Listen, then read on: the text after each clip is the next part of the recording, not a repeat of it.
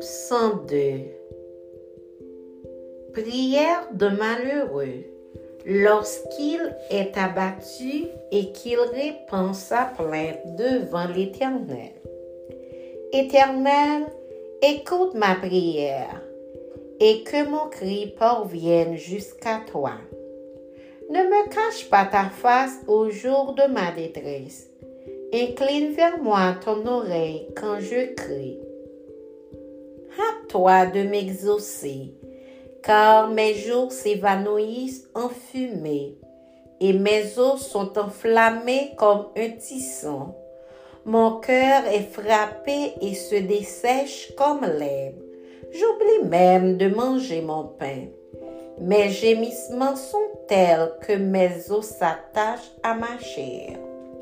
Je ressemble au pélican du désert, je suis comme le chat huant des ruines. Je n'ai plus de sommeil et je suis comme l'oiseau solitaire sur un toit. Chaque jour, mes ennemis m'outragent et c'est par moi que jurent mes adversaires en fureur. Je mange la poussière au lieu de pain, et je mêle des larmes à ma boisson.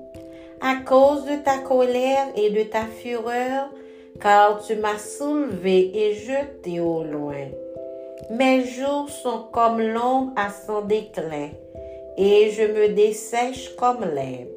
Mais toi, éternel, tu règnes à perpétuité et ta mémoire dure de génération en génération. Tu te lèveras, tu auras pitié de Sion, car le temps d'avoir pitié d'elle, le temps fixé est à son terme.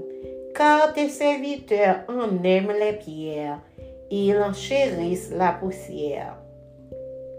Alors les nations craindront le nom de l'Éternel, et tous les rois de la terre ta gloire. Oui, l'Éternel rebâtira Sion et se montrera dans sa gloire.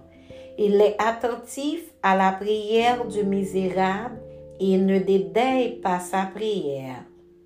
Que cela soit écrit pour la génération future et que le peuple qui sera créé célèbre l'Éternel car il regarde du lieu élevé de sa sainteté, du haut des cieux, l'Éternel regarde sur la terre pour écouter les gémissements des captifs, pour délivrer ceux qui vont périr, afin qu'il publie dans Sion le nom de l'Éternel et ses louanges dans Jérusalem. Quand tous les peuples s'assembleront et tous les royaumes pour servir l'Éternel, il a brisé ma force dans la route, il a abrégé mes jours. Je dis, mon Dieu, ne m'enlève pas au milieu de mes jours. Toi, dont les années durent éternellement, tu as anciennement fondé la terre, et les cieux sont l'ouvrage de tes mains.